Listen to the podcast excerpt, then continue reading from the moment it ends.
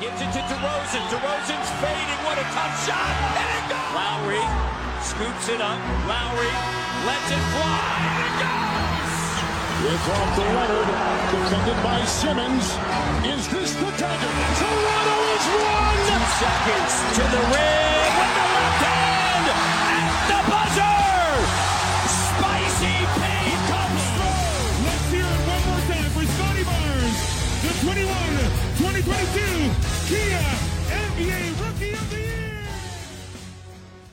吹响北境的集结号，一同守护北境的荣耀。欢迎来到北境之王猛龙球迷电台，我是台长杰克。我是副台长保罗。We the North is our battle cry, and this, this is our shield. 各位龙迷朋友们，喜马拉雅的听众朋友们，大家好。啊，首先在这里祝大家2023年新年快乐，万事如意。那欢迎大家回到我们的这个呃猛龙电台啊，新的一年啊，我们新的一期节目千呼万唤终于使出来了啊，不容易啊，隔了三周没有更，也给这个各位小伙伴们道个歉啊。那我们今天终于是迎回了我们的台长杰克啊、此处应该有掌声啊，大家可以呃自行鼓掌。好，那这个这个好事儿说完了，咱们切要即将切入正题的时候呢，确实心情有些沉重啊。那从赛季初的这个啊、呃我们对猛龙的信心满满，群情激昂，那到现在截止这个二零二三年一月五号，呃，猛龙只取得了十六胜二十二负的惨淡战绩，呃，真的是自由落体，判若两队啊。那所以这一切的背后，究竟是人性的扭曲，还是道德的沦丧呢？那我们今天这期节目就一起来走进多伦多猛龙队，来一起去探究他们本赛季究竟这段时间发生了什么事，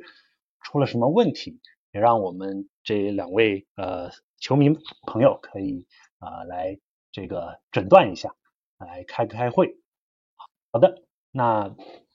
我们今天的主要呢，就是呃总结一下这个过去这三周的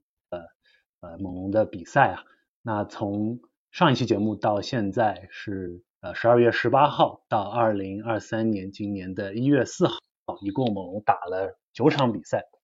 啊、战绩是四胜五负。呃，那当然单拎出来这一段时间来说，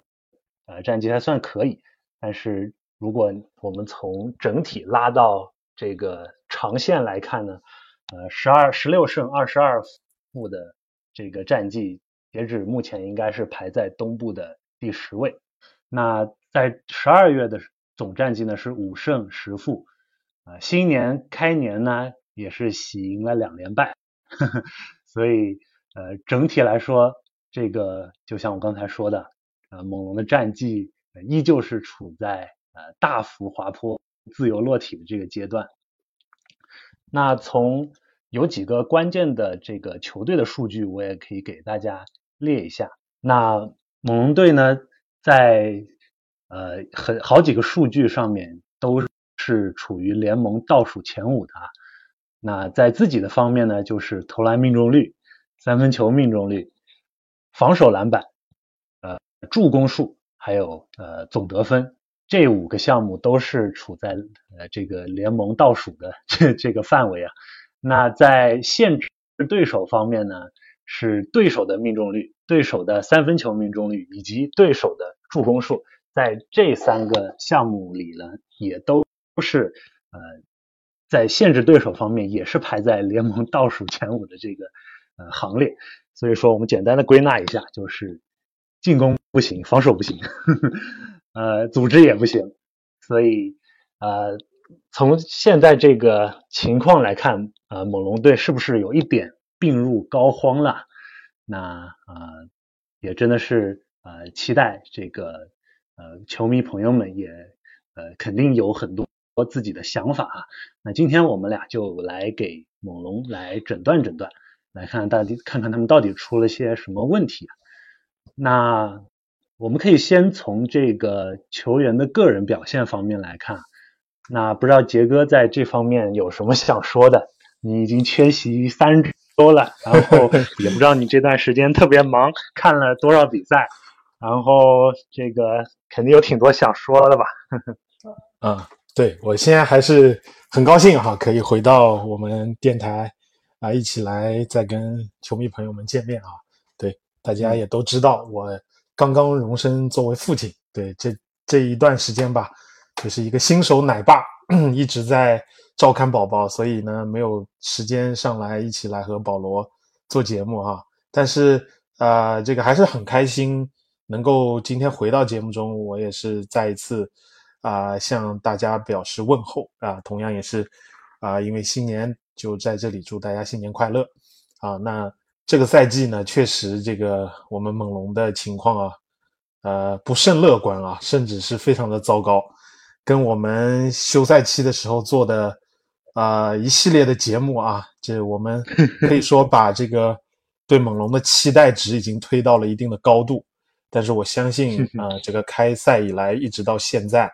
这个嗯还是有相当大一部分的猛龙球迷是很失望的。对，尤其是这个近些就这一段时间的。这个比赛的表现吧，甚至有几场比赛，比赛的态度都出现了一定的问题。而且呢，在尤其是越来越接近季中的时候，这些交易流言啊，这些这个球队内部的一些声音啊，可能都会让大家这个浮想联翩啊，甚至就是像我们今天这样，能够坐下来来开一开这个圆桌会议啊，来讲一讲这个诊断诊断大会，来看看猛龙的病症到底是在哪里啊。但是我个人还是觉得呢，就是说，啊，猛龙的情况呢，就像保罗开始讲的，现在是要进攻没进攻，要防守没防守啊。我自己总结下来，因为这段时间确实比赛看的不是特别多，更多的时候呢是看一些集锦，然后去看一些新闻的报道，尤其是我们多伦多当地的一些媒体的报道。我个人总结下来，我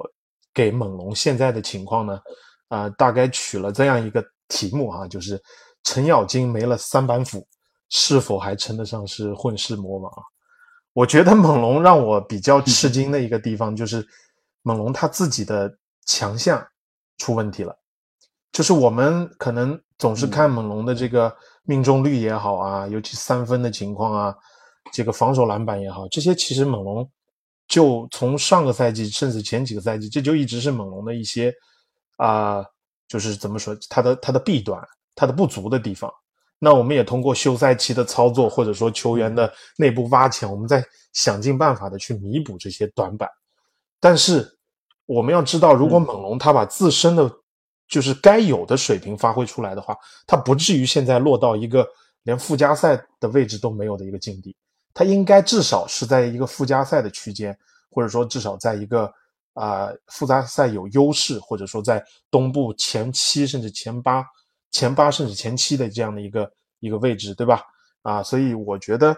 他最近让我看到的就是啊，他的三板斧，那是什么呢？就是一个是他的前场篮板所带来的二次得分，这个已经不是联盟第一了。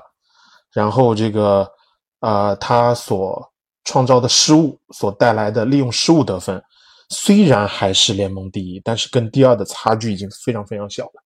然后我们最引以为豪的快攻得分，原先是联盟断档的存在，领先优势的存在，但是现在已经让步行者给反超了，已经也失去了这个联盟第一的水平。所以，如果当猛龙把自己的特色失去了以后，那他就相当于自己的长处就被掩盖了，那么无限的在就是暴露他的短处。那在这样。此消彼长的一个状态势底下，可想而知，猛龙的情况就不会特别好。所以，最甚至有几场比赛的态度还出现了一定的问题。这是其实啊，让让很多球迷是挺失望的。就比如说像其有一场比赛，具体哪一场不太记得了。但是纳斯在赛后采访的时候，他说这种这种状况、这种情况啊，七年才能遇到一次。我也不知道他为什么拿 拿这个来做比方哈，但是。你可想而知，他的他的情况是他应该对球员在场上的态度是很不满意的。对，所以我我个人感觉就是这个样子。嗯嗯，对，刚才呃杰哥也说到了这个呃我们的可以说是防守或者是球队的呃 identity，就是这个精神面貌和防守的立足之本丢掉了。我觉得这个是一个非常重要的呃一环啊，就是呃虽然呃抢断啊和这个造失误的能力呃像呃杰哥刚才说的还是能够保持，但是其实非常难以转化成优势。呃一方面是呃我们的这又牵涉到投射问题了，就是你的进攻太差了，你很多时候你一方面虽然防守对给防到位。但是很多时候很转化成这个比分上的优势，嗯，而且从另一个角度来说，一旦对手能控制好这几样呃关键的这个呃比赛的这几样数据的话，啊，包括呃失误，包括这个进攻篮板、防守篮板，呃这方面，如果对手呃特别多加小心的、有针对性的去避免这方面，呃，然后让猛龙很难在呃，这方面打出优势的话，那整整个比赛就对猛来说就比较难了。所以，呃，对，这也是就是呃，我觉得猛龙这段时时间，包括这半个赛季接近一半下来，呃，就是经常打的特别别扭的原因啊。那其实，呃，刚才说到就是所有的环呃所有的比赛的环节都是环环相扣的嘛。嗯，我们其实可以，呃，从这一点来说，呃，是不是有的这个球迷朋友，或者是我们会觉得，啊，纳斯或者是纳斯教练或者管理层的这一套，呃，现在贯彻的战术到底适不适合球队？那啊，还是说是是球队的这个战术球员不能好好的执行，还是说？呃，这套战术并不适合我们现有的阵容，所以呃，不知道杰哥你在这方面有没有什么想法？你觉得到底是这个前者对后者的影响，还是后者对前者影响更大？呃，我我个人倒是觉得，就是现在我们下任何的判断呢，都为时尚早，因为呢，这个赛程呢，我看了一下赛程。快要过半了啊！现在是总共打了三十八场球，基本上是一半比赛了。对，那么其实我们也都知道，就是说 NBA 的比赛是八十二场的一个整个赛季的一个长度。我们也在以往的看球的这个经历当中，我们可以看到很多很多后半赛季突然发力的啊，就算是这个啊，我们讲到现在如日中天的凯尔特人。我们再往前推一个赛季，嗯，讲到去年的啊，可已经可以讲到是前年了，二零二一年的嗯那个那个阶段，那个新年的前后，那凯尔特人那个战绩是相当惨淡的，对不对？而且也 是排名是在这个啊附加赛边缘的，但是人家一一一进入到二零二二年，整个就是面貌一新啊。就是突然发力，直接就干到了总决赛最后。当然，你说我们猛龙，嗯，拿这个例子举例啊，我相信很多球迷可能都不不敢去相信啊。其实我自己也并不是说我们后半赛季就能够有这么大的发挥，我只是觉得现在下任何的决断呢都有点早。你说教练的情况呢？那我我时常也会想一个问题，纳斯。呃，其实本质上面来讲，他最大被人诟病的一个一个问题就是使用主力时间过长，就这个造成了一定的伤病隐患嘛。那猛龙前半个赛季这伤病确实比较惨，这个你你伤停完我来我登场，就是这样的一个一个状况，对吧？那呃，但是呢，你要是说往往啊，我们说 NBA 的球队，他如果要做出改变，可能下手的第一点就是换教练。你比如像上个赛季的湖人，其实你说，呃，教练有问题吗？沃格尔有问题吗？对吧？嗯，其实我个人认为没有问题，就是球队的构架就摆在那儿，沃格尔就是一个强调防守的教练，你阵中一个防守就尖兵都没有，你巧妇难为无米之炊啊！那你说你换来现在一个锤子哈姆，对不对？那湖人依旧还是偶尔有点起色，但是大状态还是没有任何的改变。那你说你现在动纳斯，嗯，你市面上那个这个教练的市场上面，你你有更合适的人选吗？或者说你有更更厉害的教练吗？不见得，对不对？那至于说这个管理层的反思，你说讲到这个无位置篮球，其实我还是觉得啊，我到现在一直觉得，就猛龙这帮球员，啊，其实这个赛季还是有一定亮点的，尤其是这个锋线的球员，我觉得猛龙的锋线实力依旧还是在猛龙就在联盟当中是具有顶尖水平的一个一个呈现。那猛，我个人认为猛龙出现的这个重要的问题就是在。啊，这个组织车和护框啊，篮下的保护上面，就一号位和五号位。那无位置篮球，所谓的无位置篮球就是五大常人嘛。那你控卫当中，如果你遇到合适的人，啊，又有身高又能组织，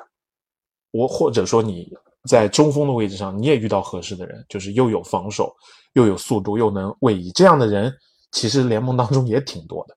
你如果真的把这套阵容打到打造成这样了，你这个这个，我我的意思是这个逻辑是没有问题的，它确实是这是最强的，对吧？无非就是我们现在某些位置上面还没有找到那个就是所谓的天选之子或者真命天子，你还在寻求的过程当中。这套我们不能因为人员的配置没到位就怪这个啊这套理念有问题啊，我个人是持这样的一个观点。对，所以我觉得，就是如果让我找问题，我现在更多的我觉得问题是在进攻组织上面。呀，其实，呃，范弗利特就是有很就是比较严重的这方面的问题，一个是他身高、防守上面吃亏，另外一个就是他组织能力上面的欠缺，对，导致现在很多的球需要西卡去处理，甚至是巴恩斯，甚至是这个。啊，欧级就锋线的球员去处理，对这个不是长久之计呀。嗯，嗯，嗯，是，对，呃，我也觉得这其实是个很可能我们也不具备这样的这个专业知识能够去回答或者理清的一个问题啊。这也是呃，里面有涉及到非常多非常复杂的因素啊。那呃。就是具体这个里面到底是呃怎么样呃整个球队就呃想到我们想到上半呃去年这个后半赛季呃包括今年前两三周的时候呃整个球队这个战术理念理念贯彻都非常出色，那突然在这一两个月之间出现了种种的啊这样的原因啊。导致现在球队呃落入这样的境况，所以呃怎么说呢？我们也只能继续啊哦再多加观察。不过确实呃说实话，留给这个猛龙队剩下来时间也 不算太多，不多了。距离交易截止日也只有 大概一个一个多月，但留给管理层或者包括球员的时间。可能某些球员时间也真的不多了。那我们接下来可以从这个整体球队的战术方面来，呃，转移到这个球员个人方面。我们可以聊一聊，呃，在这个在这几周，或者是在这相当于前半赛季中，呃，球员们的普遍的表现，还有一些呃，可能有一些亮点啊，有一些这个积极的。方面或者有一些消极的方面或者令人失望的，我们都可以谈一谈。那不知道杰哥心目中有没有那么几位这个啊你觉得亮点，或者是呃你觉得对你来说呃是有一点失望的球员呢？嗯，在讲这个亮点和失望之前啊，我在对刚刚前面那个话题做稍微做一点补充啊。我觉得就是呃至少就是赛季过半看下来就是。给我一个非常直观的，或者说比较现实的一个问题，就摆在眼前，就是猛龙这个阵容是需要改变的，就像你说的，留给猛龙的时间不多了。如果依旧按照这套阵容往下走，即便你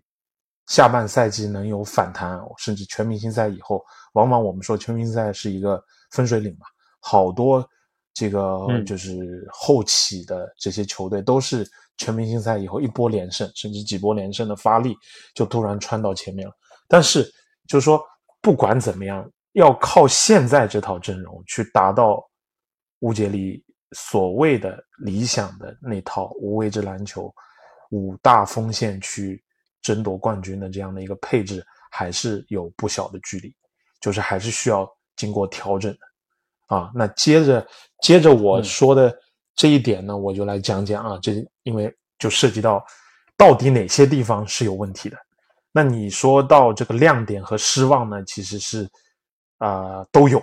亮点呢是非常的让我。惊喜、失望呢，也是让我非常的无奈哈，甚至有点打脸。对，那么亮点呢，其实 呃，我想大家也都清楚了，就是西卡。西卡真的非常的呃出色哈，就是他的进步的幅度，或者说他现在所呈现出来的比赛的这种这种能力啊，确实是让我很惊喜啊。因为我也不想用吃惊啊，因为希我都希望他是。我记得上个赛季在，呃，比就是季后赛期间，我们做节目的时候还有聊到。我记得保罗当时你提过，你说很多人都说西卡只能当当二当家啊。当时你为西卡评判了一下，你觉得他是有那个能力去当大当家的。但是这个啊，在某些场合呢，因为呃，尤其是在这个谈判的那一年和那个。就是他拿大合同的第一年，哈，呈现出来的状况确实不是那么好，对吧？对，但是，嗯嗯嗯，我想说，这个赛季西卡所呈现出来的状况，就是为所有的人，或者说为猛龙管理层的这种以他为基石建队的理念，啊，增加了相当大的砝码，或者说为他们证明了，对。就是整个下来，要不是因为猛龙的战绩啊，受到猛龙战绩的牵连，那西卡是可以去竞争这个最佳阵容，甚至去竞争 MVP 的，尤其是在开赛的那样的一个啊这个表现当中啊，可能有一点点夸张，但我觉得是可以被提名的，至少至少可以在啊这些讨论当中。对，那现在呢？因为猛龙的这个干这个战绩啊，我都怕他二阵都会守不住。呵 呵但他的数据是相相当的亮眼哈，所以而且就是在比赛的过程当中，你可以看到，真正我们去年啊，就是休赛期的时候，我们讲到过猛龙一个很大的问题，就是这个应解的能力啊，就阵地战这个破防守的能力不足啊，单兵解决问题的啊。球星的成色有限，但我发现这个赛季西卡完全不一样，他有那个能力去把对方的防守靠着个人的进攻，或者说靠个人的牵制所倒出来的那种机会啊啊外线的也好，内线的也好，他可以去扭转比赛，这是我非常非常惊喜的一点。那啊，确实惊喜。嗯，这个就是是是比较让我开心的啊。另外一点，我就觉得是在防守端，OG 呈现出来的表现，那就非常非常亮眼，也是就是有甚至竞争这个 DPOY 的这样的一个态势啊。就是在啊前段时最近呢，可能有点这个稍微跟他最抢眼的那那段比赛的表现稍微有点降温了，但依旧还是非常的啊，怎么说呢？就是啊，保持着他应有的水准嘛，而且他各项的防守数据也是非常的啊亮丽的，对，而且啊，OG 的这种嗯，在场上所带动的这个防守的体现，就他会让整个球队的这个防守啊，随着他个人能力的体现，慢慢的呈现出一个非常高光的一个时刻来，这也是非常厉害的，就是以个人带动整体啊，但我想说。呃，他的这种个人荣誉的争夺呢，依旧还是受到了猛龙一个整体战绩的影响。因为我们经常说，我们去评选 DPOY，很大很多时候的一个标准就是你去看联盟防守效率第一的那支球队里面的个人防守效率第一的人是谁。去年斯马特就是一个最好的证明，对吧？那猛龙现在的防守效率，那也是 只能排在联盟的中游，所以嗯，估计是很难啊，对，很难去竞争这个这个 DPOY 了。对，但是还是就着他们个人来讲，我觉得都是非常好的。我也觉得他们俩是猛龙啊，所有一切的基础吧。对，就想往不管是就是保下线也好，争上争上线也好，这两个人是一个基本盘。呀，那么失望的话那就多了，那就非常非常 多了。然后只能提简单的提几点哈，就是比较大的失望呢，就是巴恩斯。呀，就是呃，我想这个也我后来是自己想想也正常，可能是我们把他推得太高了，在休赛期的时候，就是我想很多的呃这个别的球迷电台的这些听友们，或者说这个啊这些台长们可能会觉得。啊，我们还是比较比较这个看好巴恩斯，或者说我们是呃特别呃就怎么讲是宠爱他的，对，或者说有点过度宠爱他的，确实会有这方面的一定的这个需要矫正的地方啊，因为我们把他的抬得越高，就意味着他摔的就越惨啊，所以我们自己打脸被打得很惨。对，但是我觉得呢，嗯，二年级撞上新秀墙也是比较合理的。你再回过头来看一看整个啊，二零二一年的这个新秀们啊，就是前年的这个新秀们，呃，整体的表现其实基本上都是一个处于一个正常亦或稍微就是进步都非常缓慢，并没有像大家期待的那样说那一年大年这前八里面个个都那么的优秀，说。啊，来年马上就可以撑起一片天，其实都没有，不光是巴恩斯，对吧？呃，莫布利也好，这个这个康尼恩就不说了，一直伤停，然后杰伦格林也好啊，这个萨克斯也好啊，这个魔术的这个瓦格纳也好啊，这些等等啊，这个约什基地也好，等等等等，其实都没有非常非常亮眼的一个一个呈现啊，所以我觉得撞新秀墙其实也是一个非常。大概率的事件，所以我们也是要对巴恩斯有足够的一个耐心吧。对，当然对，同样的留给他的时间也不多了。如果按照我们对他的期待，想成为超级巨星呢，那你怎么的？你新秀到三年级，因为你已经可以谈第一份合同了嘛。那有些厉害的，像东契奇也好，特雷杨也好，这些所谓的超级巨星，他们都是在还没有出自己新秀合同，就直接续下了顶薪合同了。对吧？那这就是你所呈现出来的态势，就已经是这个球队绝对的核心了，甚至这个联盟顶级的球星了。那这方面来讲，留给巴恩斯的时间真的不多了。以如果他下个赛季没有一个突飞猛进的一个表现的话，把这一这个就这个赛季所丢掉的这个所需要的进步空间来讲，那他可能呃达不到我们对他的期待，成为一个超级巨星，对吧？或者将来。呃，回过头来看，会不会是一个大器晚成的球员？那也不一定，但是肯定就不是那个最耀眼的那颗星星了。对，所以这是我觉得对他比较失望的一个地方。其他的话呢，呃，这些等等等等的球员啊，无论是这个范弗利特也好啊，补谢也好啊，啊，这个尤其是这个奥托波特啊，这个花了 很大的期望值在他身上，打到现在总共打了八场比赛，啊，就是过来养伤了。来了，就是一系列的阿丘啊，也是就还是很冒失，还把自己给弄伤了，对吧？剩下的呢，这些球员就会让我觉得，嗯，就是你说细说呢，有很多能讲，但是呢，我也不一一展开了，就是可能，嗯嗯，还是啊，就是会有自己各各个方面的不足吧，所以就会暴露出来一些问题吧，嗯嗯嗯。好的，对，呃，我很同意这个，呃，杰哥提名的前两位啊，就是这个咱们锋线的两位定海神针西卡和 OG，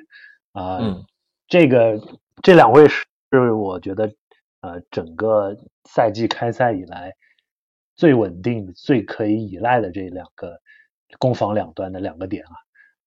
呃，所以就是。不管以后，我觉得猛龙选择什么样的路线，呃，或者是未来球队发生什么，两个人肯定，如果 我们现在不敢说话说太满。如果能留下来的话，那肯定是这个呃，就是猛龙。如果要留人的话，肯定是首先他们俩是首先要就是优先，肯定会留下来围绕着对他们去打 造球队的。对，就是这个就具具体咱这是交易这事儿，可能可以后面再。对，其实我的我的观点就是说，你如果要尽快的去争夺冠军，那你肯定是要留他们俩的前提下，你再增加其他的配置。你说把他们俩都动了，那就意味着重建了，那就不是尽快进入到这个这个这个这这个夺冠窗口期了，对不对呀？嗯嗯，是是是，对，那对巴恩斯，呃，刚才杰哥也说了，那其实我觉得呢，对，一我觉得挺挺大一个原因，可能是我们对他在新秀赛季如此惊艳的这个表现之后，对他的这个期望值就自然而然的抬高到了像你刚才说的东契奇、特雷杨这种级别了。嗯但对，就是从二年级这个情况上来看，其实呃呃，可能并没有说呃像我们预期的这种成长在这个超巨的这个路线上的这这个轨迹啊。那嗯。我个人其实觉得，嗯，他我还是相信巴恩斯有非常非常大的潜力，因为我嗯。总能在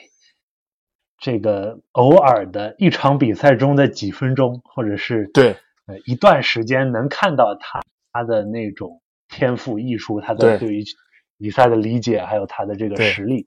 啊、但是很多时候就是在呃今年的比赛当中，就是呃他的大部分时间都好像有一点没有找到节奏，或者犹犹豫豫，然后呃就是我是觉得他可能不不是不是不纯是技术上或者是这个能力上的问题，他有嗯。挺大一部分可能是在心理上或者是呃球队的对于战术的理解或者是适应或者他的角色的变化上啊、在这点上呢，我其实呃特别有一点呃我觉得可以注意的就是他之前一直是这个说是要打这个控球嘛，控卫对吧？就是打嗯嗯控球前锋这个角色，呃，然后可能在这个两三周前吧，呃，纳斯又决定给他放回五号位，就打这个小球的中锋角色，所以就是因着这个球队的各方面人员变化，伤病也好，然后战绩的不理想也好，导致球队可能会尝试不同的打法，呃，不同的这个风格思路。我我觉得这这方面的原因，呃，也有，就是在呃在这个层面会影响一定他的一定一定程度上会影响他的发展和这个发挥啊。啊、我不是在为他找借口，但是我真的是觉得他完全是呃有这个完全是有这个呃一年级打出来最佳新秀的，成为超级巨星的这个潜质的，只是可能、呃我们还是要给他更多的时间去让他 figure out 这个，或者是去呃弄清楚这个自己的定位、自己的长处，然后再、嗯呃打得更坚决。我觉得呃给他时间，就是呃猛龙如果能够给他一个这个好的环境，让他慢慢培养的话，我觉得成为一名至少下线全明星球员是呃非常有希望的。嗯，是同意那。小嗯小对对小八我就呃先聊到这儿。那还有一个我不知道算是亮点还是 我我我就就是它的亮点，它的这个失望地方并存的一个球员就是特伦特。对，这个小这个这个这个一家里异异神异鬼的一个人。对他他的这个只能说是他的特质吧，这个赛季呃依旧彰显的淋漓尽致，一神一鬼的这个特质。嗯那在前面两个月来说，他的状态是比较低迷的，这个嗯投篮命中率啊各方面效率都不高。但是在最近的这八场比赛，尤其是他被纳斯摁回摁到板凳席上，呃，替补上场的这八场比赛，他打出了很好的表现，状态也有很很大的回暖啊。就这，在过去这八场比赛中，场均能得到十八点三分，那分数可能不是很高，但这个投篮命中率达到了百分之四十九点五，接近一半。那三分球命中率也也是达到了三十。百分之三十九点二，呃，所以这个效率回暖的是非常快。那当然，它的缺点我们刚才 说了，这个呃非常不稳定。那呃，从另一方面也是因为它，我觉得它的进攻的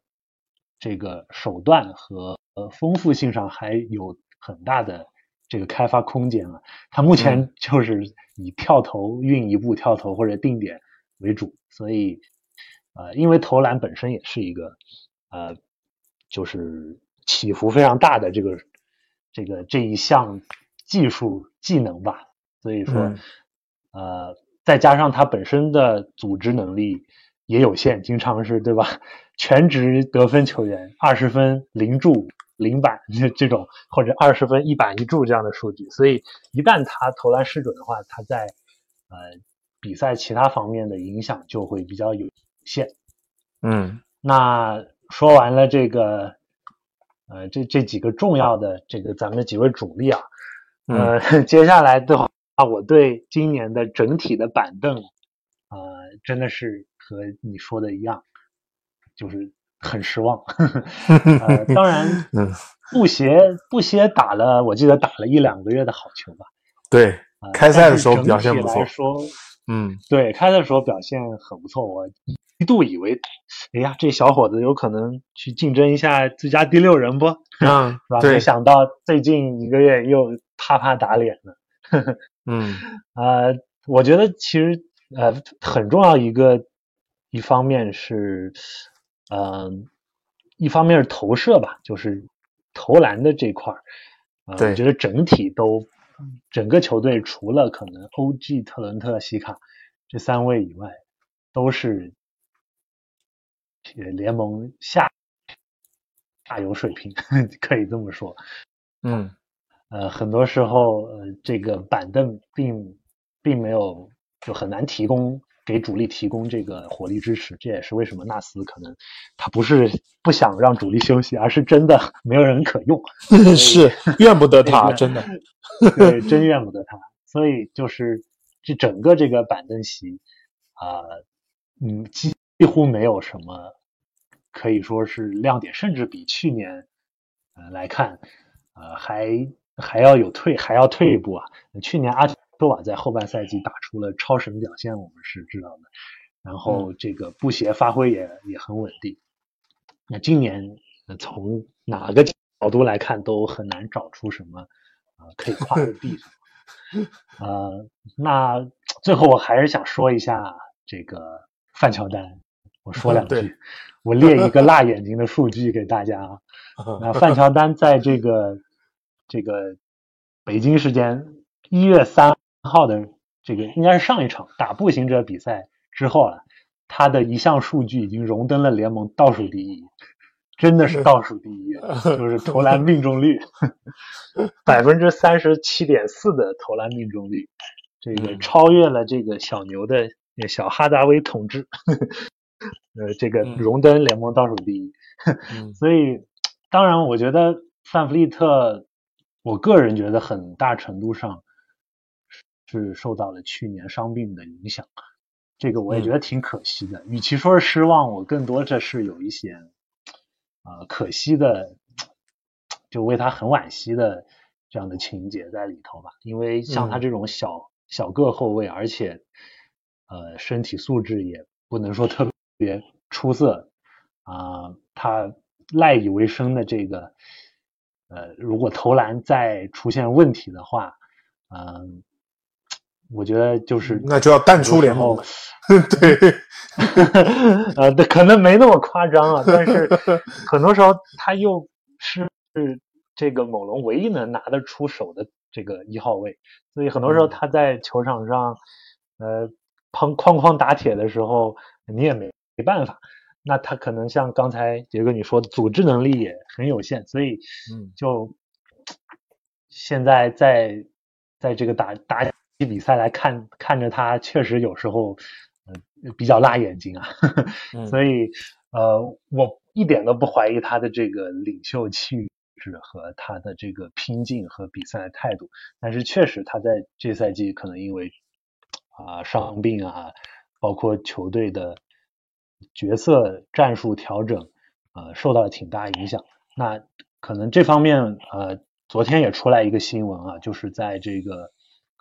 对雄鹿的比赛中场休息的时候，ESPN 记者就是对他进行了接受他接受这个中场的场边采访，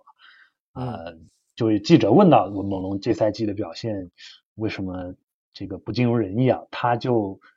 说了一个很简单的一个词，叫做 ball handling situation change，就是呃翻译成中文来说，就是球队这赛季的球权分配有了变化。嗯呃，我觉得他这这么一讲，呃，对我来说是一个挺严重的一个信号吧，就是他把这个球队的问题主动的向媒体去说出来了。我觉得如果到了这个层面来说的话，那真的是呃，这个整整个球队是需要呃这个很这个好好的去反思，然后需要有痛定思痛，要去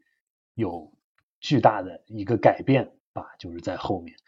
当然，嗯这个我们可以后面马上就会聊到这个啊、我们可能后面的未来的球队的发展方向啊，啊、这嗯个呃交易留言面啊、这方，所以就是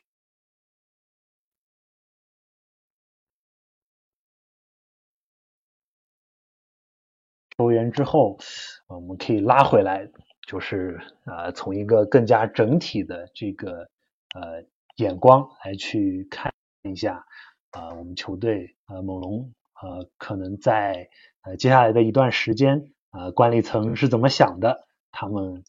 呃做出怎么样的抉择，呃，我们球队未来的这个方向到底是重建还是啊、重重新调整？呃，在这个主力围绕着主力，像刚才杰哥说的，呃，我不敢说去争冠，至少去加强这个球队的竞争力，去呃重新调整方向。那这方面我们可以来细聊一聊啊、包括最近的各各各种交易留言啊。那不知道杰哥在这方面啊、有什么想说的？啊，我觉得，呃，确实是到了要改变的一个阶段了。啊、嗯就咱先说说，就是总结一下这个过去的这个这几个交易的节点吧。啊、我觉得可能嗯猛龙还是留了后手的。他续约的这两份合同，包括签波特的这个合同，其实都有一定的交易价值。对，包括呢，嗯啊、这个这个，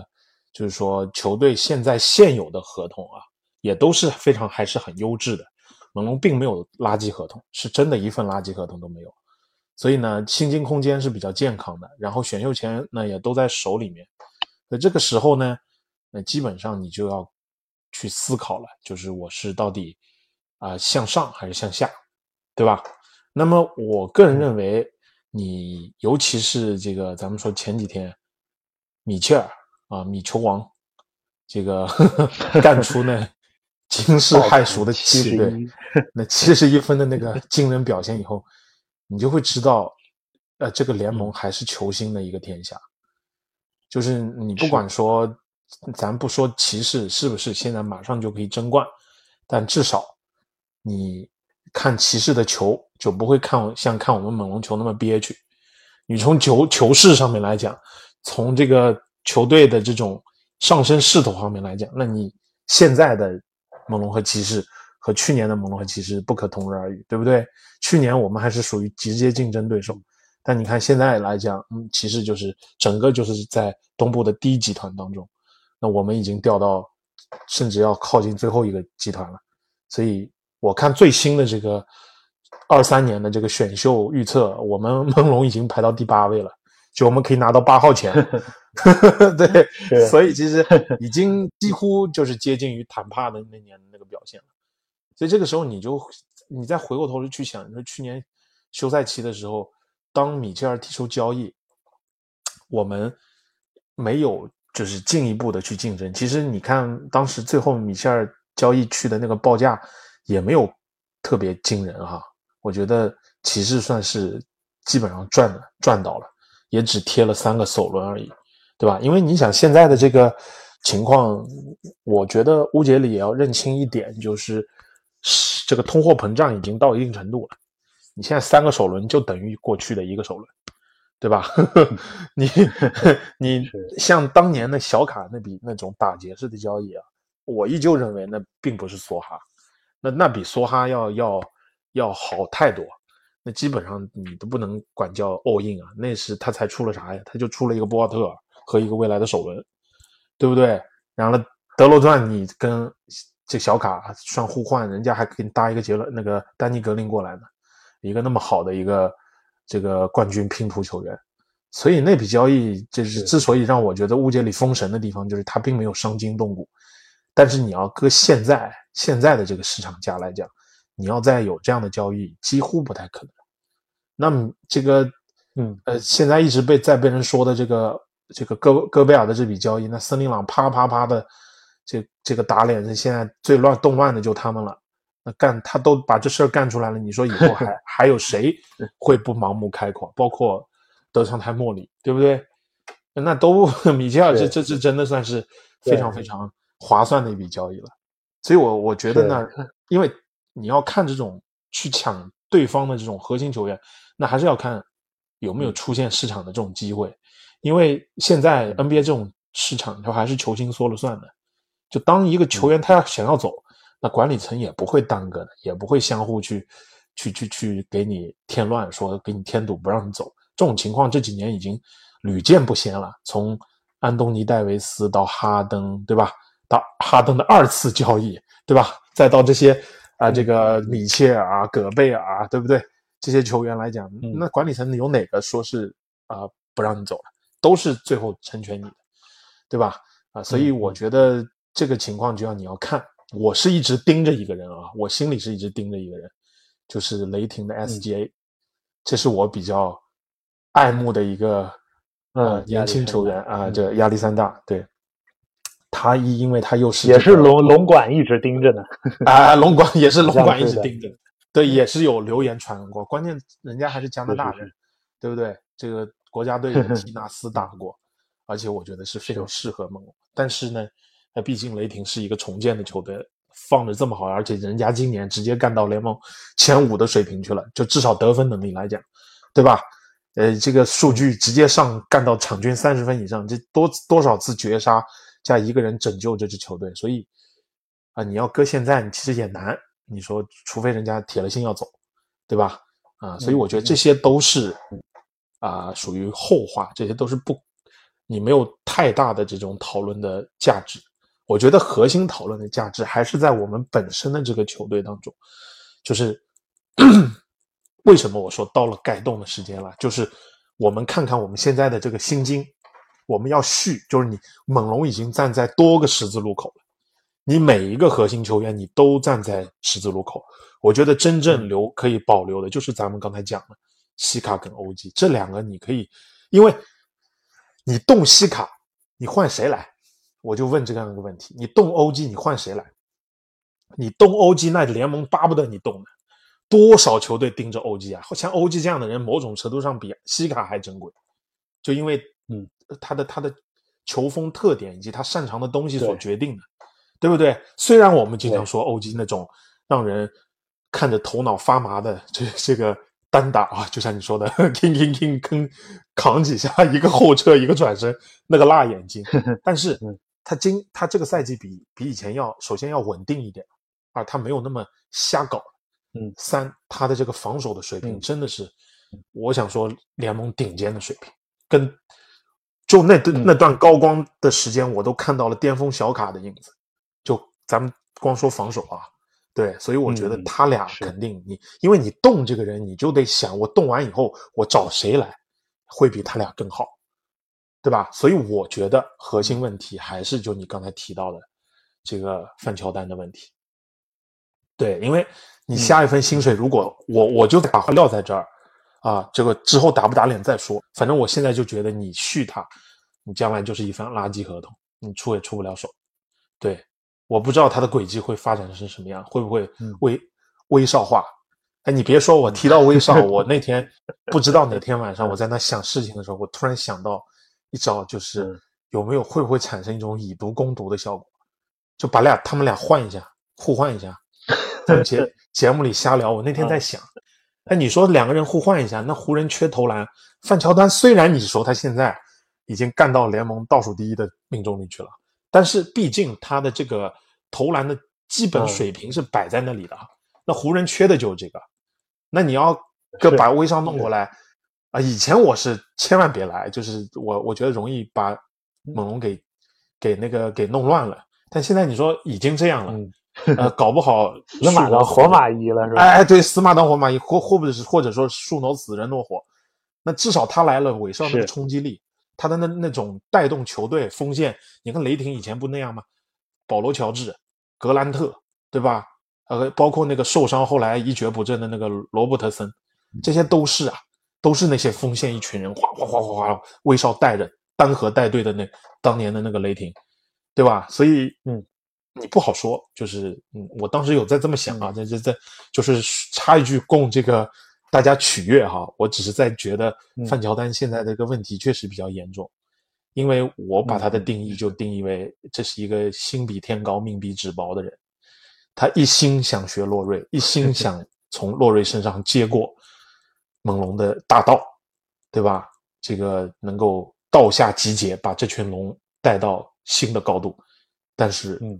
他的水平有限，是他有那种逆袭的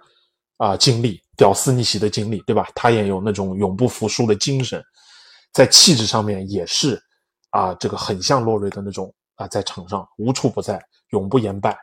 但是呢，他个人的能力、他的组织、他的稳定性，而且关键是他防守的吃亏，都是跟洛瑞不可同日而语的，尤其是在组织进攻方面。你说猛龙整个球队的这些问题也好，就是主力啊，我们说先发阵容的这个问题啊，还是这个让人这个极其辣眼睛、让人忍无可忍的这个板凳问题啊，都是因为缺乏在场上缺乏这个组织，包括就是替补席上的这些替补后卫也好，都是就是有进攻没有组织，这个就会让人比较难办呀。我们经常有的时候说，哎呀，主力用的太多，不让那个谁上，不让那个谁上，你上没用啊！大家经常在喊上福林，上福林。我经常我还是那句话，上了有用吗？你上来就一上来，那马上被人针对，他根本防不了，对吧？你你防防守那么吃亏，你投篮还是有一个没一个的，你准一场是一场，你这没法弄有些东西啊。嗯所以我觉得是确实是到了该动，包括你提到的这个疑神疑鬼的呃加里特伦特，也是一个问题，因为上限就摆在那儿啊。我嗯。确实是觉得我们是需要在交易市场上面去找到一些机会啊，看看能不能弥补上来，趁他们还有一定的交易价值，看看在今年有人，我觉得可能特伦特现在价值是比较高的，那你哪怕去，你你就是觉得你，嗯、我们想说现在的这套核心阵容，你能达到什么样的高度，你心里应该大致有数了。你可能能回到上赛季的水平，那能不能再进一步呢？再进一步，你可能就要等待着小巴的这种进步。那反正这个赛季可能真的很难，所以我觉得范弗利特啊、这个小特伦特，包括补谢、老杨、波特、阿丘瓦，这些都是相对来讲比较优质的合同，甚至有的人有很不能说特别高，但是有一定的交易价值。你看能不能在合适的适当时机，你就算换不来好的球员，能不能换来一些多一点的选秀权囤在自己的手里面？那你有两手准备，一来呢，呃，你靠这个，就是说将来市场上出现什么大鱼的时候，你可以 all in，对吧？如果你将来市场上没有大鱼的时候，那你好的选秀能够选过来，对吧？猛龙去年、今年的这个首轮也抽过了很多很多优优质的人，对吧？别的不说，就说步行者的这个内姆布哈德，这不是多让我们眼馋呢？对吧？人家就是打一号位的，是啊，对不对？人家还是个大心脏球员，还是个加拿大人，呀，所以就是就差两两顺位啊！你你这直接就让人家步行者抢走了，对吧？因为人家是第二轮的第一顺位嘛，呀，所以嗯，其实我们管理层需要更明确一点。嗯，如果经过这半个赛季，甚至我们说后半个赛季的这个呃表现以后，你可能需要做一个决定。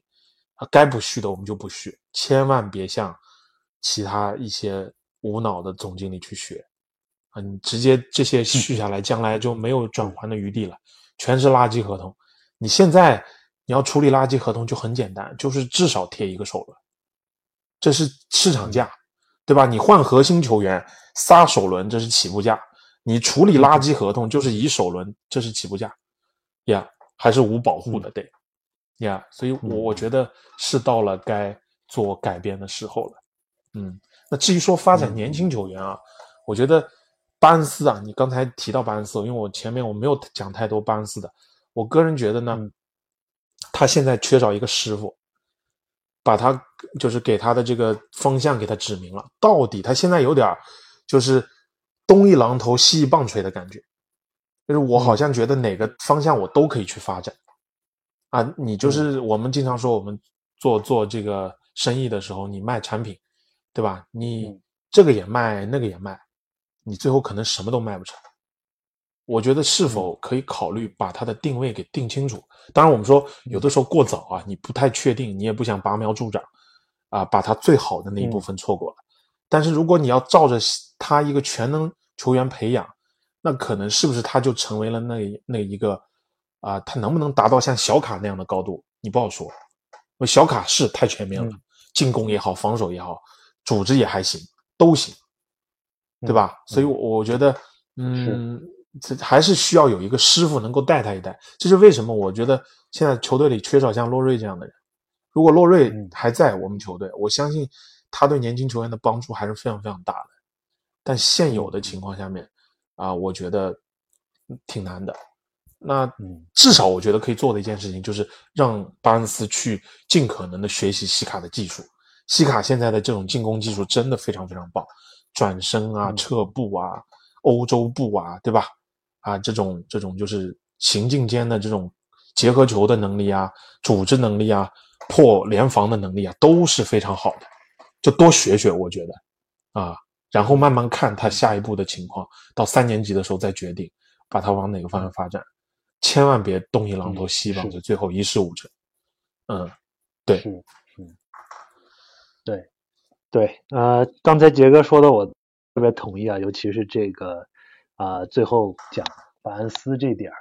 那我们先抛开这个呃，这个我们刚才说的这个交易可能性啊，未来方向，呃，先抛开这个不谈啊。刚才就突然就想到这个，呃。所谓我们的发展这个理念，无位置篮球，或者是这个呃无锋线也好，那它可能引出来的一个弊端，就是像杰哥你刚才说的，你每个球员什么都想好像会一点，但到最后好像又觉得什么都不会了。就是 对，有时候你发对你要是你能培养的好，你可能就是整个的对吧？这系统的运转都特别流畅。每一个球员都知道自己什么时候该投，什么时候该传，什么时候该防守，呃，轮转换位。但是，对这样，但如果你中间有哪一环，或者是在这个呃球员的呃发展啊、成长过程中，呃，有一些 confuse，或者是有一些疑惑，或者没有弄清楚的。地方或者是方向不明确的时候，就确实是容易造成这种。情况吧，所以说，呃，这其中是一条非常细的一条一条一条线嘛，就是，呃，这个度还是挺难把握的。我当然不是在说到底这个，呃，他们这个我们这个篮球理念到底是不是有什么有没有问题，对还是错？但是确实，呃，如果要走这条路的话，那呃这方面球员发展方面是非常非常重要，也是要呃非常有挑战性，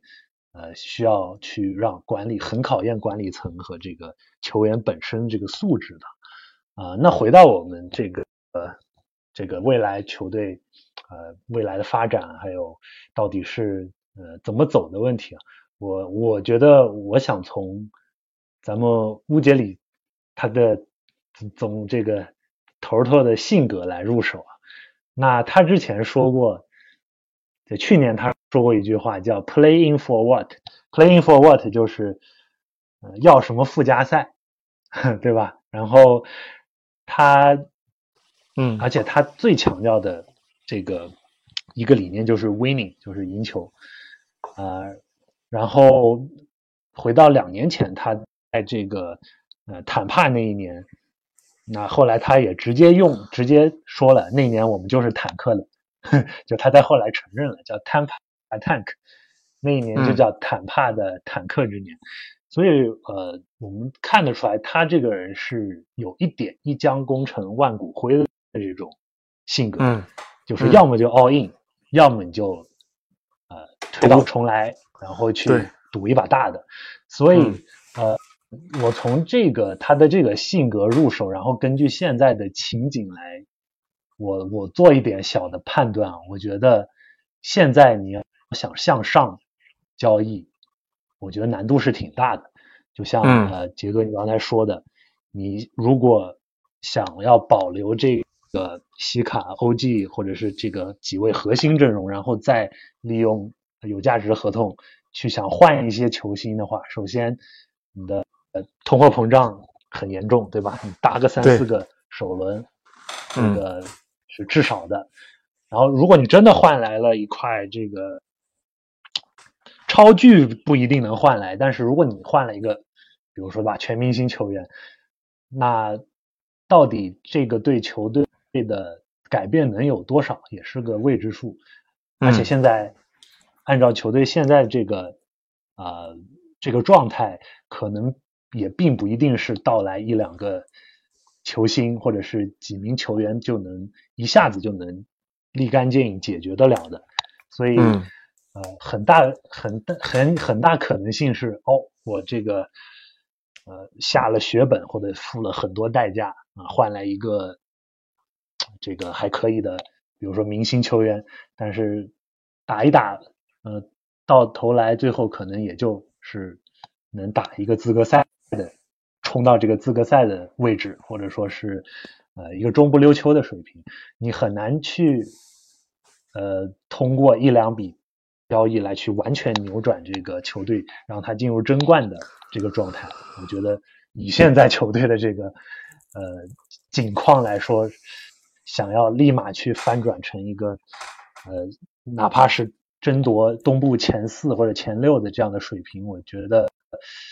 是有挺大难度和挺大风险的。那相对来说啊，如果我们想要重建，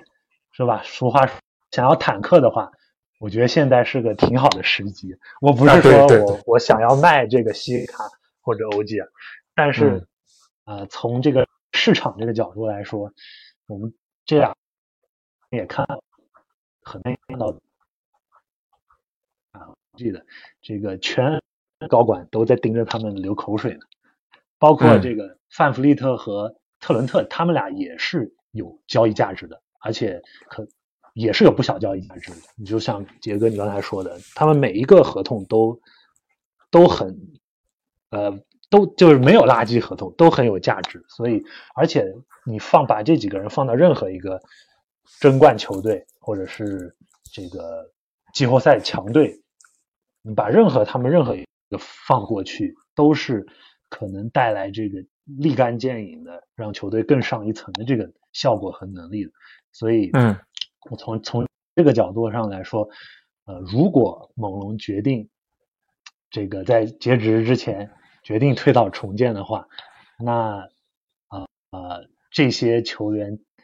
咱们说的这几位这几个宝贝球员，肯定能换来大把的选秀权啊！再加上明年是个公认的选秀大年嘛，对吧？嗯，两位呃，基本上就是我季前赛看了，就今年赛季前赛看了这个发展联盟这个文班打这个亨德斯古特亨德森的这个比赛，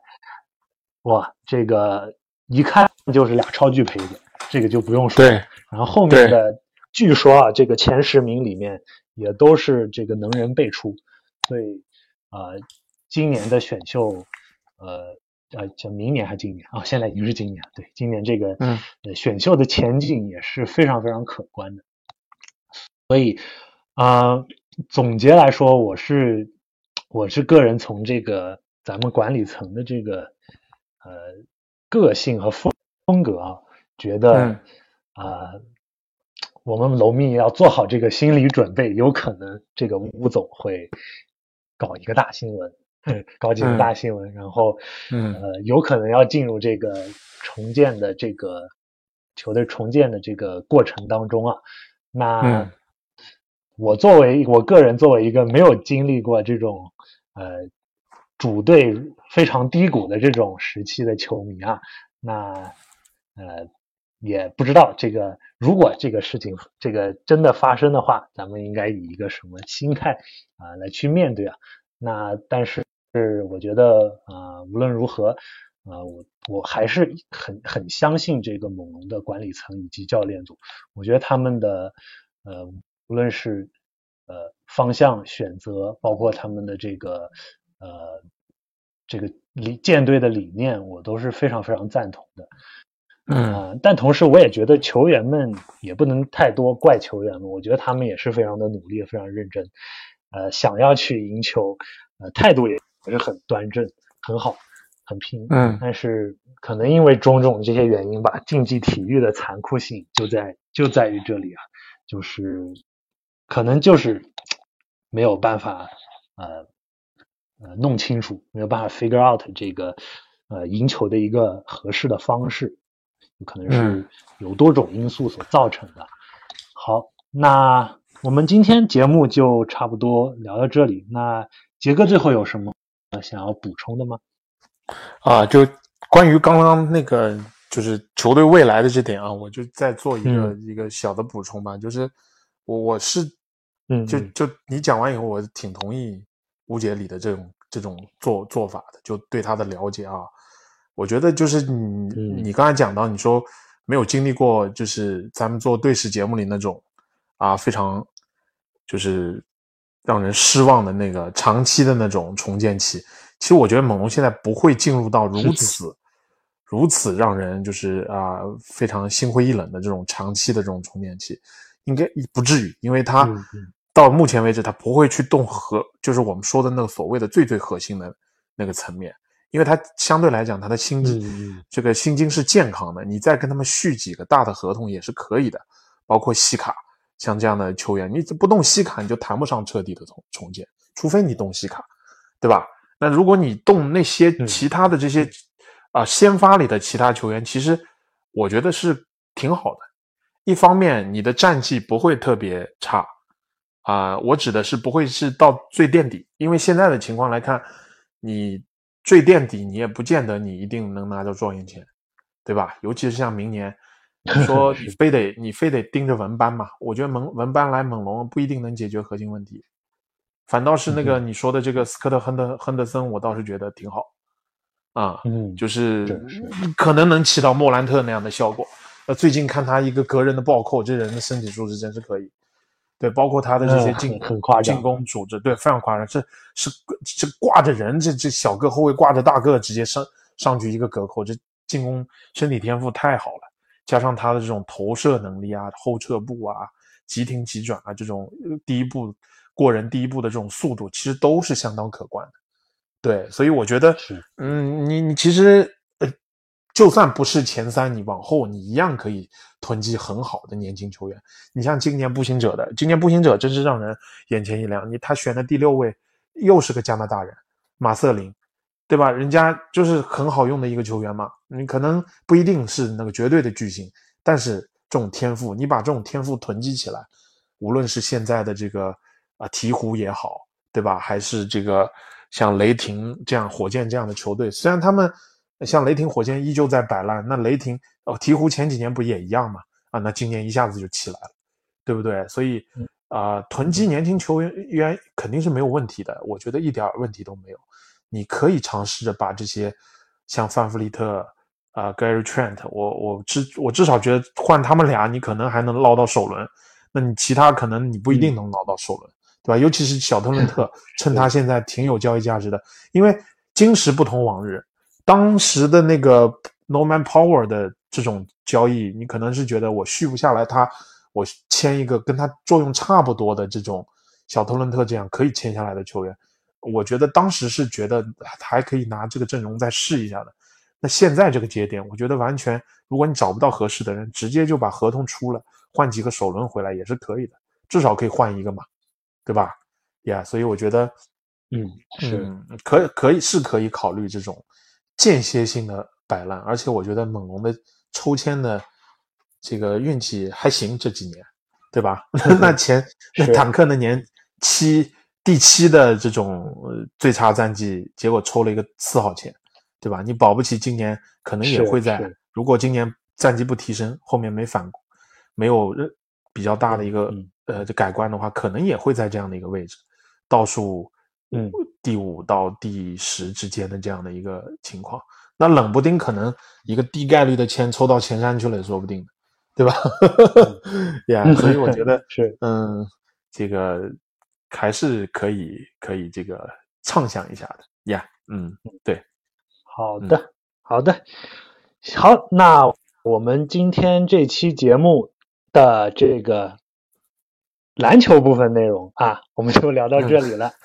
那为什么要这么说呢？因为咱们对吧，输球看输球看太多了，对吧？心情比较糟的话，大家可以对吧，转移一下注意力啊，视线啊，对吧？这也是为什么呃，很多球迷们都要准备两套主队。或者是不同的这个体育项目，是不是？嗯，那我们今天最后这个呃，我们上期节目也说到了这个呃，我们知道台长杰克是这个资深的阿根廷这个这个足球队的球迷啊，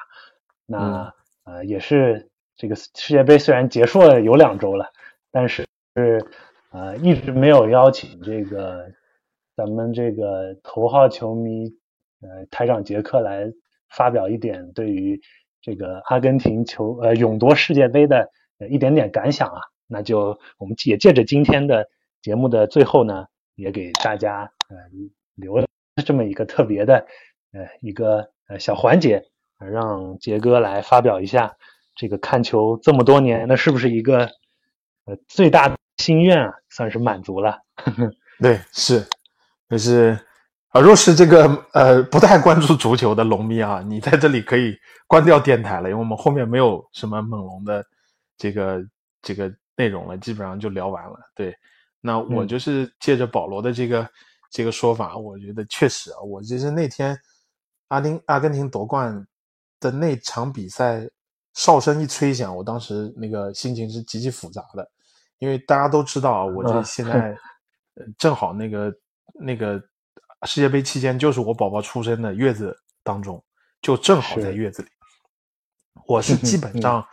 呃，只要抽出时间，我就会去看阿根廷。可以说，阿根廷的每场比赛，我虽然不能够坐在那儿，就是说非常专注的从头看到尾，但是我肯定是会把，呃，要么加一个小手机，要么放一个投屏，要么开电视，就是把它放在那里，时不常的看一眼，时不常看一眼。嗯，那。比较幸运的就是我基本上每个进球我都没错过，都赶上了。对，所以呃，我这七场七场下来，我是当时就有一种感觉，因为你知道，在人生那样一个节点，我自己做做父亲了，然后呃，阿根廷夺冠那一刹那，我就当时就感觉我今年三十四岁，我就觉得哇，我我所有的青春好像在那一刻画上了一个句号。而且这个句号特别的完美，对，因为我是一个 呃非常非常这个喜欢梅西、喜欢阿根廷的一个人，所以就可能说某种程度上，那我喜欢猛龙更多的是因为我来到了多伦多，来到了这座城市有一定的归属感。但对于啊这个体育的这种追求，或者说对于一项运动来讲，啊足球还是我心目当中最就的第一运动嘛。包括确实足球它也是世界的第一运动，所以世界杯对于我来讲的一个感受，那是那是非常珍贵的，或者说它肯定是有一个无可替代的一个地位的。所以当阿根廷夺冠那那一刻，我真的我听前几期节目，保罗说我华贵啊，我要没有当爸爸，我要没有做就是有有小孩，我可能我会疯狂的发泄我内心的情绪，或者说去去庆祝，但是。呃，这一次我就觉得，嗯，可能也是，呃，另外一种成熟的体现吧，就是更多的是一种心理、心感情上的一种沉淀，就是经历那么多下来，因为对我来讲，梅西这一路走过来太不容易了，特别特别不容易，所以也是很激励我们整个人生吧，呀，就是我知道这个梅西的事迹大家也都很了解，尤其是这一场。世界杯这一届世界杯以后，连我我自己的亲人，包括我这个身边不怎么关注足球的这个朋友也好，亲戚也好，都对梅西了如指掌。就他的这些 过往的经历，什么当年怎么被巴萨签约的，对吧？怎么从阿根廷出来的，然后又经历了什么样的低谷？真的好，感觉好像路人皆知。就是你非伪球迷也好，非。非这个呃，这个专业球迷也好啊，这个都对他有一定了解，大家都朗朗上口，而且各个因为现在自媒体时代，各个平台也好，各个自媒体的这些大哥们也好，都在做各种各样梅西的视频啊，梅西这个从小从老人到小孩无一不爱，对吧？荣登荣球王的这个这个宝座，但是作为我们真的阿米来讲，就是从他。出道到他现在走到人生的巅峰啊，甚至其实我们都觉得他人生的巅峰已经有好几个了。甚至在这一届届世界杯之前，我们已经其实觉得挺完美的。我们已经就觉得觉得，即便他没有拿到世界杯冠军，他依然是我们心目当中的球王。其实这个来讲，对我们来讲已经是一个无可否认的一件事情了。虽然很多人一直在强调说，没有世界杯就一定不可能是球王，所以。嗯，但我觉得有每个人都有他自己个人的道理，对吧？但是作为我们一步一步伴随着梅西啊，从他最开始出道到现在，每一场球基本上都能够看的这些球迷来讲，真的那一刻，我想我们是幸福的。你会相信啊，原来这个世界上真的有圆满这样一件事情，真的很圆满。就是从啊这个夺冠。那一刻，你再回过头来看前七场比赛，你就会发现这个剧本居然写的那么的精彩，写的那么的完美。这是完全属于他的一届世界杯，然后他拿到了他人生最重要的一个冠军，啊，就是所以就就很很很幸福吧。对，这个是个人的一个感受啊，就是更多的是一个啊青春的一个记忆。我我可能以前啊有时间的时候，我可能还会写一些文章。保罗可能知道以前。啊，一些流泪的夜晚，那些什么被拜仁八比二，对吧？被被这个呃啊，哎呀妈呀，连续啊，对，这事儿被连续连续的被这个罗马逆转，连续的被这个利物浦逆转，那这个这种事情的时候，可能我会特别的黯然神伤，可能就留下一些文字去纪念那那个夜晚梅西落寞的背影啊，可能在他高光的时刻，你会去感叹。啊，他的球技如此的惊为天人，你就好像贝利，就好像马拉多纳，对吧？这两位球王已经都不在了。你会发现，这个世界，这个足球，这个这个东西，它需要有一个人来继承。你其实有各种各样不不同的这种啊，不同时刻的这种感受。但真的，当世界杯结束的时候，我再回过头来想要留下点什么的时候，虽然我没有时间啊，最后什么都没有留下，但是我我依旧在 内心的最深处。要去讲，呃，就是一我我会把它落到一个情字上面，就是这太有人情味了。这这一路过来，就是我们这一八零后，我们可能不像啊那些前辈那样，像六零后，他们经历过这个嗯马拉多纳的时代，甚至更早的人，他们会经历过贝利的时代，那时候可能都没有电视影像，都是黑白的，可能都不会有彩色的。那我想，我们的父辈比我们更年长的那些啊，六零七零后，可能他们知道马拉多纳的年代啊。我们这一群八零后、九零后，可能更多的知道的是梅西这样的一个一个事件。就你会觉得，嗯，这是很很幸运的一件事情。你在你的青春生涯当中，你关注一个体育运动，有这样一位神奇的球员，具有传奇色彩的球员，陪陪伴了你这样的一个过程，你会觉得很幸运，你会觉得啊，嗯，很有人情味在里面。而且梅西又是如此场上场下都特别啊正能量的一个球员呀，这就是情感方面吧。呃，接下来我就简单的呃再多说几句啊，就是我觉得。这一届杯赛，我我自己看球的一个经历吧，就是其实是。呃，经一这过去这一两年，其实我们作为阿密来讲，作为梅西的球迷来讲，有过很多的失望，包括他从巴塞罗那离开，这也是我们没有办法接受的一件事情，因为在我们的心里，可能他跟巴萨这样具有传奇色彩的这样的故事，从小结下的这样的一种缘分，我们就觉得这是一人一城。永就是就是前无古人后后无来者的这样的一种体现，所谓的一人一城，你就是梅西就是无可厚非的第一人，但是你你你会发现，哎，为什么到了职业生涯的末期会出现这样的一场闹剧啊？这种无可奈何的离开，对吧？再到巴黎，你会感觉不管怎么样，他踢球，他的这种，嗯嗯，这个在那里的生活也好，你感觉得感觉他他在过一种寄居的生活。他也不可能去挑战姆巴佩在巴黎的地位，对吧？所以，嗯，你会觉得，哎呀，呃，这个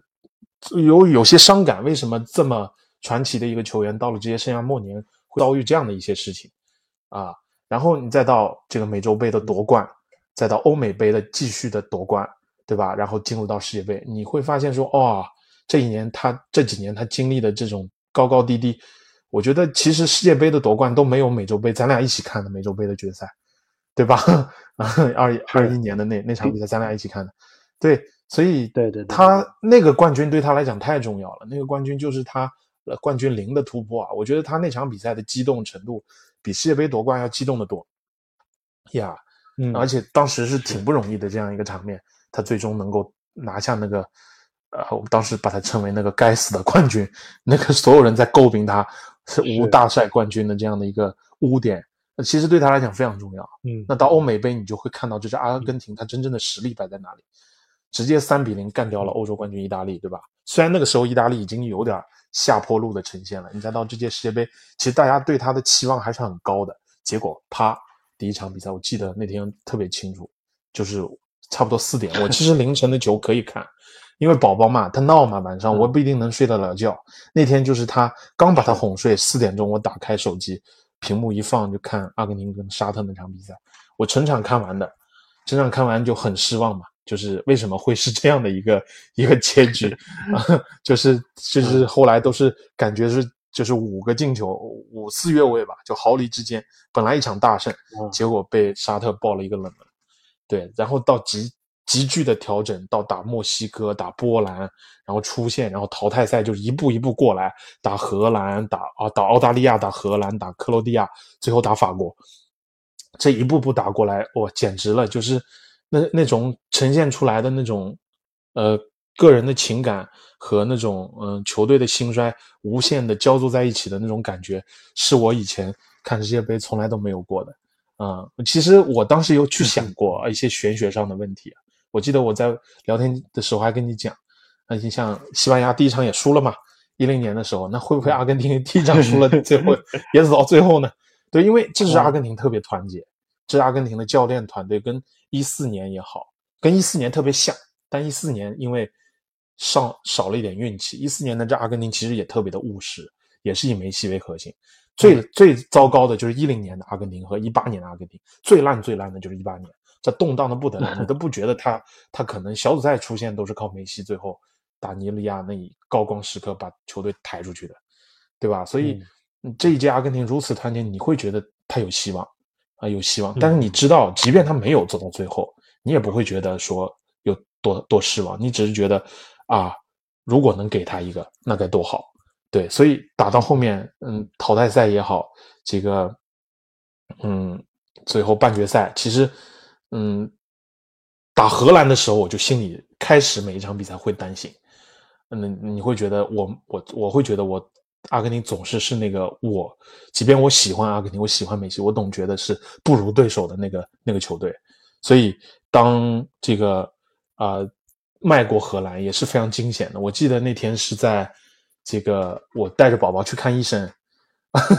我在家里头已经看了差不多看了半场了吧，看了半场，嗯，挺好，领先二比零。然后在开车路上，我停在 Young 跟 Still 的那个十字路口，正好判了个点球，梅西给罚进了。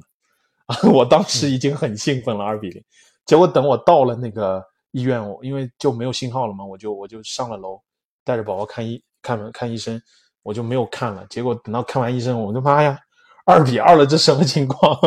然后，呃，等看完医生，在路上我就手机放在那看点球大战，就一路过来啊，那个心情，我跟我太太两个人，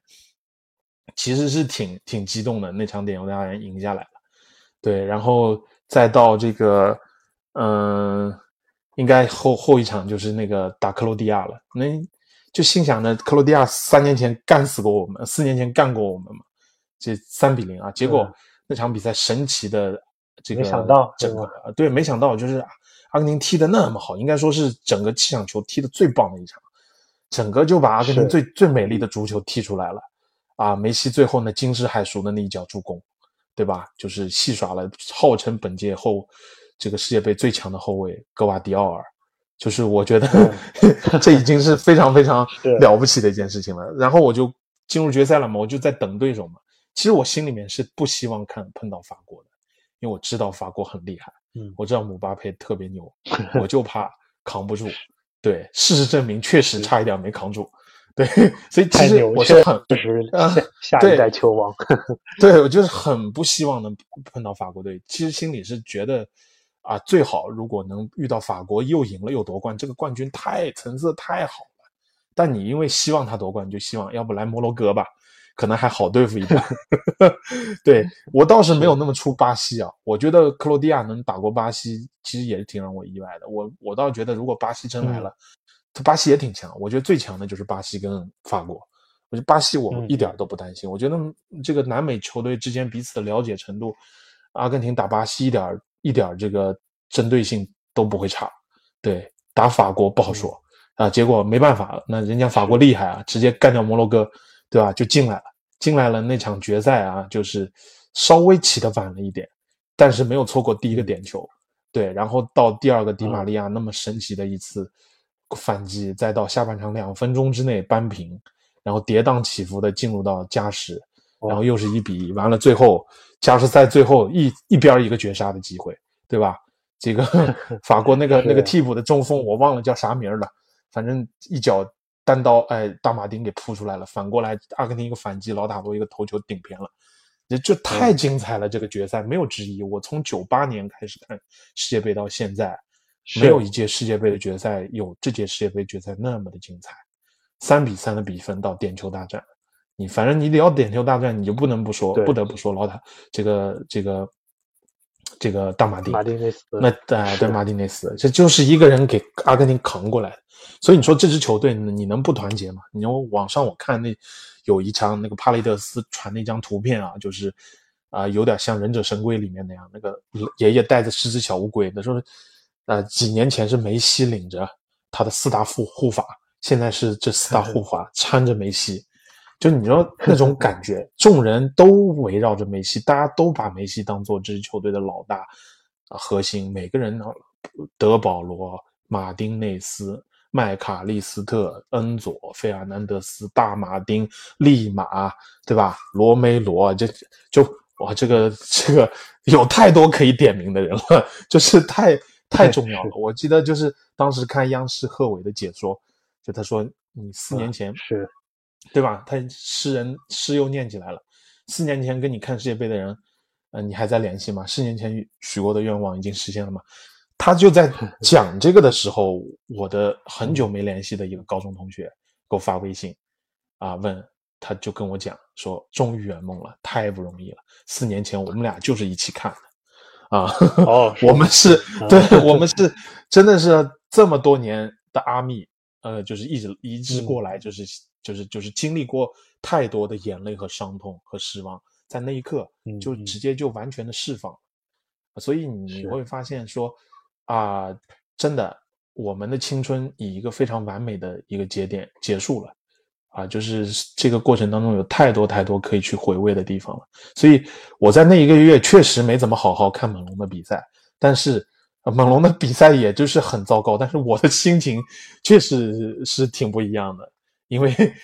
在这个足球上面我得到了最大的满足，也是我自己就是说看球生涯吧一个很好的一个节点吧，对，正好这个宝宝又出来了，我知道我的青春在那一刻。就画上句号了，这个句号又是那么的完美，所以没有太多遗憾了，真的没有太多遗憾了，可以说没有任何遗憾了。所以说，借着今天的这个这个呃节目吧，就抒发一些情感吧。我们也讲了很长的时间了，就是嗯，也是就是祝贺阿根廷啊，就是嗯晚到的祝福啊，也祝贺 所有的阿根廷的球迷，所有的梅西的球迷啊，我们圆满了，嗯。好 好的好的，谢谢杰克台长啊，精彩的这个感言啊。那确实，我觉得看球跟人生一样啊，我们这个人生路上，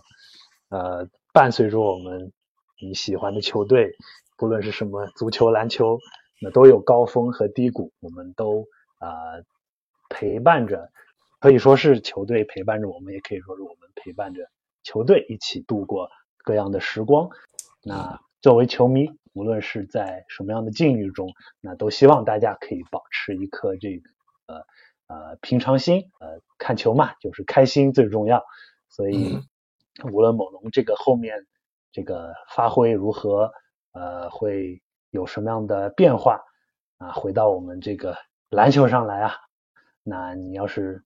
呃不开心了，或者是看球有点郁闷，那你也可以。对吧？转移一下注意力，去别的地方寻找到你的快乐。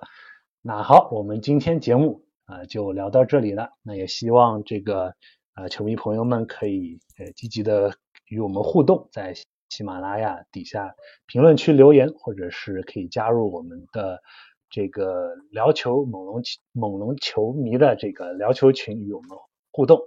好，那我们下期节目再见，拜拜。拜拜。